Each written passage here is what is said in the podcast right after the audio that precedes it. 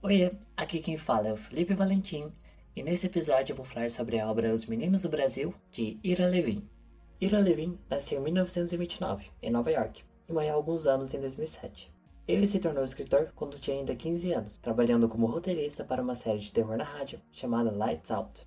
Talvez você não o conheça pelo nome, mas provavelmente já ouviu falar de O Bebê de Rosemary, um romance de Levin adaptado para o cinema. Já Os Meninos do Brasil é um romance publicado por Levin em 76, nos Estados Unidos, e a primeira versão em português chegou ao Brasil no ano seguinte. Dois anos depois, o livro ganhou uma adaptação para o cinema.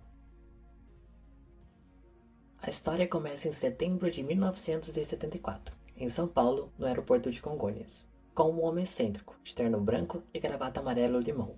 Ele se reúne com outros seis homens, onde a identidade deles nos é revelada.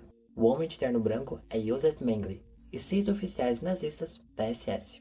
Eles são membros da Kameradenwerk, a Organização dos Camaradas, um grupo de nazistas refugiados na América do Sul. Nessa reunião de nazistas foragidos, Mengele revela uma nova operação da Kameradenwerk. 94 homens têm de morrer em determinadas datas ou perto delas, dentro dos próximos dois anos e meio. 16 estão na Alemanha Ocidental, 14 na Suécia, 13 na Inglaterra, 12 nos Estados Unidos, 10 na Noruega, 9 na Áustria, 8 na Holanda e mais dois grupos de 6 na Dinamarca e no Canadá.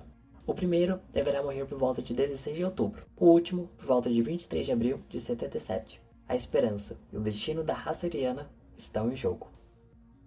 Essa reunião é gravada escondida por Barry Culler, um estudante judeu que convida Yakov Lieberman, um caçador de nazistas, para investigar e por fim esse plano. Barry liga para Yakov para contar o que descobriu, mas é assassinado durante a ligação. Lieberman, desconfiado da situação, decide investigar e parar a Kameradenwerk, praticamente sozinho, já que quase ninguém acredita nele. Yakov consegue traçar um ponto comum entre todos os alvos da operação.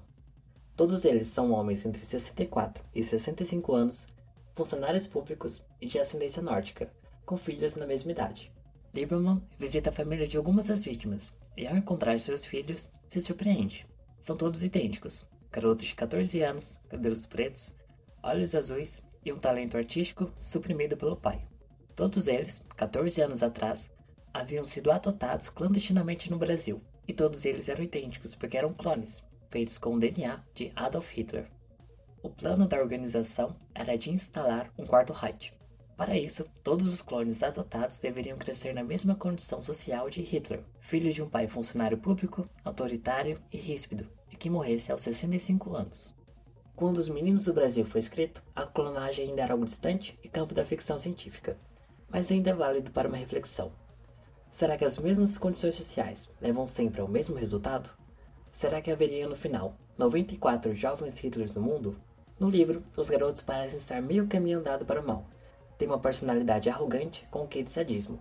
Apesar disso, ainda há muitos outros fatores que distanciariam esses garotos das mesmas influências de Hitler, como a situação econômica e a mudança do pensamento antissemita nos países em que o experimento de Mengele tomou parte. Na história, apenas o Mengele não é fictício. Os outros, no entanto, foram inspirados em pessoas reais. Yakov Lieberman, por exemplo, é baseado em Simon Witzel.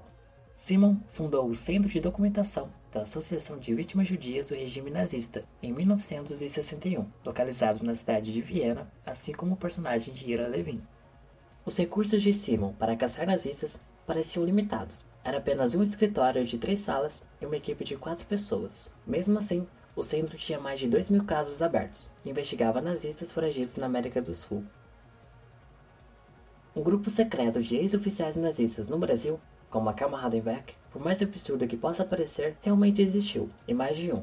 Esse grupo foi fundado em 1946 por Hans Hüdel, coronel da Luftwaffe. O grupo atuou como sucessor da Odessa, uma organização de antigos membros da SS. A Kameradenwerk auxiliava nazistas a fugirem da Europa para países simpáticos à ultradireita, à época como Argentina, Chile e Paraguai. Outras organizações semelhantes foram a Die Spinning e Das Reich, essa última centrada em Valparaíso e Santiago, no Chile. Josef Mengele realmente veio para o Brasil, apesar de na época em que Levin escreveu o livro, nada disso era confirmado. Mengele, após a Segunda Guerra Mundial, fugiu para a Argentina e de lá, sob a identidade de Wolfgang Gerhard, veio para o Brasil. Em Em 1979, Mengele morreu em Bertioga, São Paulo, tendo sua identidade descoberta apenas em 85. Enquanto no livro Mengele era excêntrico e chamativo, com ternos brancos e gravatas coloridas, na realidade ele passou o resto da vida escondido, com medo de ser capturado ou morto. Bom, esse foi o episódio de hoje, espero que tenham gostado. Lembrando que o apresentado aqui é apenas um recorte. Me sigam no Twitter e Instagram, arroba Felipe Valentim. Até o próximo episódio e a gente se fala.